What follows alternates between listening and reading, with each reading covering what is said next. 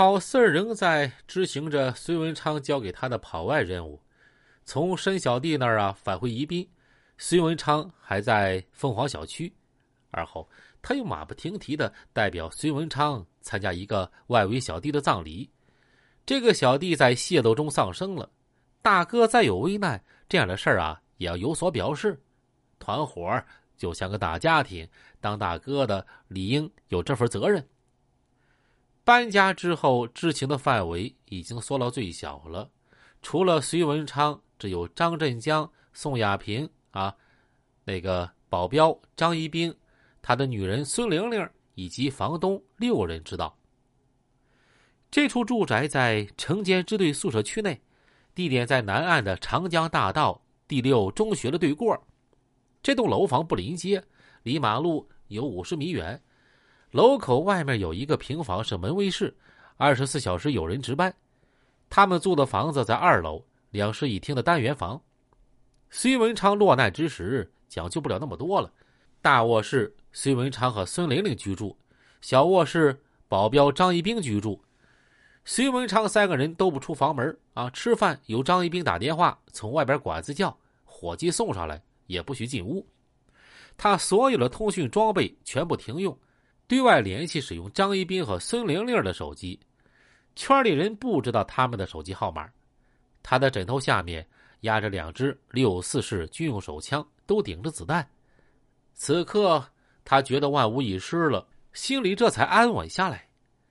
隋文昌已经布置下去，对王新元以及他手下几员干将，只要调到就格杀勿论。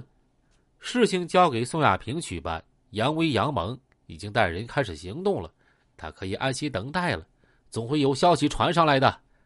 然而，隋文昌做梦也没想到，要取他性命的，并不是王新元，而是从小和他一块在北门长大、有着多年老交情的黄毛毛。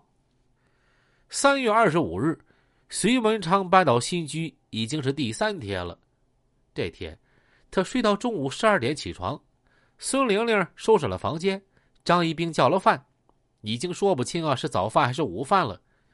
一点钟，宋亚平从家里过来和他们一块吃饭。隋文昌比前几天显得轻松了，大家摆了一阵龙门阵，都忘了他们是在避难了，觉得再过几天一切就会平安度过。下午四点，宋亚平闲着无事。对隋文昌说：“那个大哥，我的打火机坏了，拿去修理修理。”就在这个时候，有人给宋亚平打电话。宋亚平接过电话：“喂，哪一个？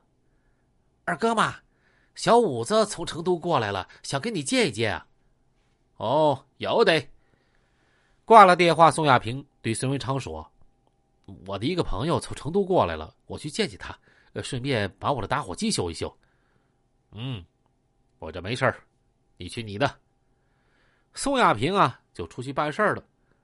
五点钟，宋亚平正修打火机呢，啊，给张一兵打了个电话，说好事儿从外地办事回来，给我打了电话，说杨猛想见见昌哥，你问昌哥见不见啊？张一兵就请示隋文昌，隋文昌想了想，嗯，告诉二弟。让他们过来吧，我也想听听那边的事儿办的怎么样了。哎，要得。嗯，你告诉二弟，这个地方只许郝四杨猛两个人来，不要带别的人过来。哎，要得。张一兵把电话就打给宋亚平了，传达了隋文昌的指示。下午五点三十分，孙玲玲和张一兵二人在客厅里看电视，隋文昌一个人躺在卧室里休息。这个时候，听见有人敲门。张一兵问了一句：“是好事吗？”外面有人说：“呃，是我。”因为刚才孙文昌已经同意郝四儿前来探视，张一兵和郝四儿呢又熟的不能再熟了，他毫无警觉的就把门打开了。这门刚刚开启一条缝就被外边的人用力给挤住了。这一瞬间，张一兵看到外边站着不是一个人，而是三四个人。都是黑色丝袜，蒙着脸，手上端着枪，枪口直对着他。张一兵吃惊不小，因为他没有一点准备，再做反应已经来不及了。门打开，第一个人猛推他一把，第二个人啊，手里的枪就响了。这一枪正打在他的左胸上，猎枪，用的是打野猪的霰弹，近距离射击把张一兵打得倒退了好几步啊！噔噔噔，仰面就摔倒在地板上，这血立马从身下就流了出来。